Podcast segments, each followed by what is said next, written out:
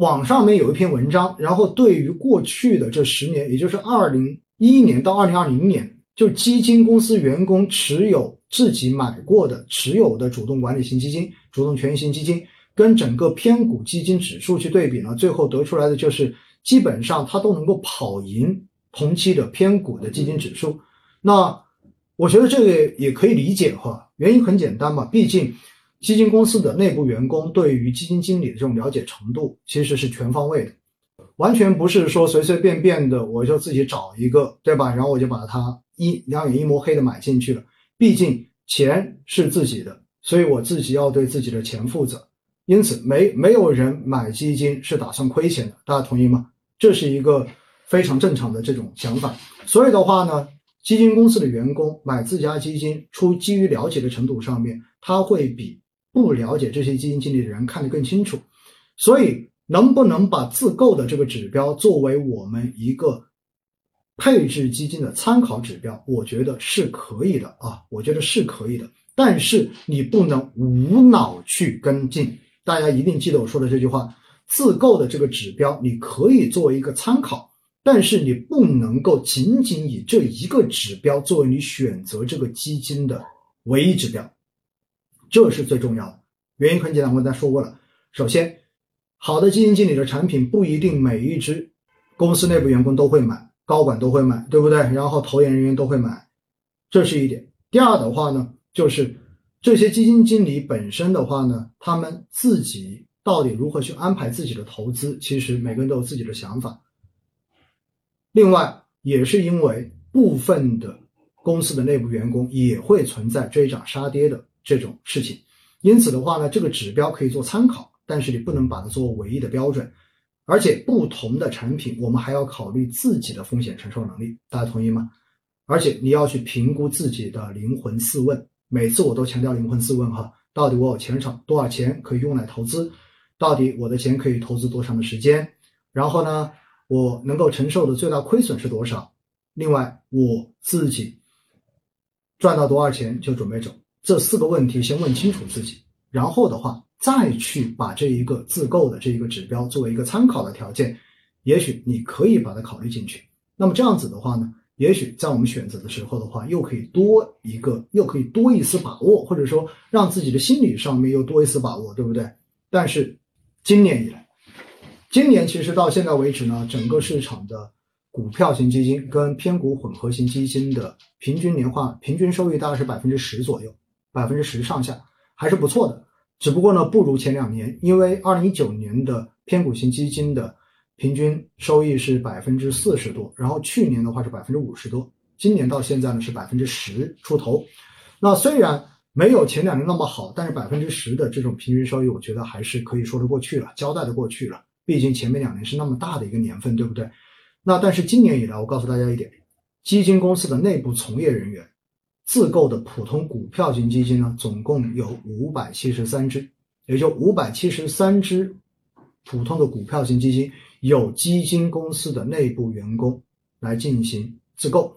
那么正收益的概率是多少呢？是百分之六十二点八三，百分之六十二点八三，也就有百分之六十二是正收是正收益。有百分之三十八也是负收益的，所以这就说明，其实并不是说买了之后它就一定能够赚钱，对不对？另外呢，平均的收益率呢是百分之十一点二七，百分之十一点二七。重要的是，大家记听后面一句话，是比今年的普通股票型指数，就普通的股票型基金指数的这一个上涨的幅度是要稍微的低一点点的。因为今年的这个普通股票型基金指数上涨了百分之十一点三五，而刚才说到的这五百三十五百七十三只有自购的普通股票型基金的一个平均收益率是百分之十一点二七，所以你会发现，也并不是说在每个时间段有自购的基金表现真的都能够超过市场平均的，这个东西还是存在着偶然性的，大家清楚了吗？然后呢？如果把它扩展到偏股混合型基金，它就更多一点了，对不对？偏股混合型基金呢，总共是一千七百六十六只，而正收益的概率就是这一千七百六十六只有自购的偏股混合型基金，它的正收益概率呢是百分之六十四点九五，平均收益率是百分之九点二四，同样的也低于今年偏股混合型基金指数的一个涨幅。今年的偏股混合型基金指数是上涨了百分之九点四八。所以今年不管是自购的有自购的这一些普通股票型基金，还是偏股混合型基金，实际上他们都没有跑赢市场的平均线。所以这就是我为什么说大家不能去迷信这个自购指标，大家清楚吗？那原因为什么会导致这样子的？原因其实很简单嘛，原因就是有可能是风格切换的问题，有可能。是基金经理本身今年的市场并不符合他风格的问题，这是非常正常的事情哈，非常正常的事情。包括我自己买我们公司自己的这些基金，有一些目前也是浮亏的呀。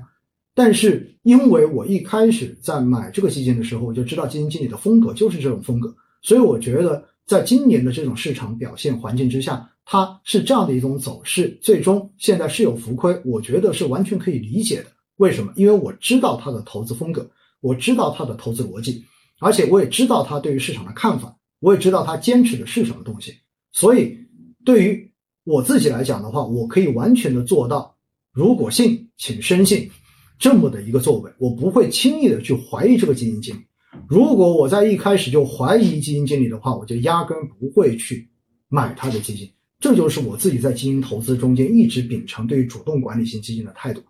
如果我对基金经理有怀疑了，我就一定会远离。这是非常正常的一种现象哈，所以呢，我就告诉大家，其实自购指标可以做参考，但是请大家不要迷信。其实这就是今天对于这个问题我最终的一个结论。如果基金经理自己买，肯定是好事情，对吧？因为他可以跟这支基金的持有人的利益进行深度的绑定。说白了，做好了大家都开心；做的不好，他自己的压力。除了压力大之外，另外一块自己也会有实际金钱上的损失。而如果公司的这一些投研的团队的负责人也有买这支基金，那当然更好了，对不对？这证明的话呢，就是这些相对而言比较专业的高管人员的话，对于这个基金经理的能力是认可的。如果这一条有的话，我觉得是可以对于我们选基金的时候作为一个加分项的，但是它不是一个最终决定的项目。大家记住这一点就 OK 了。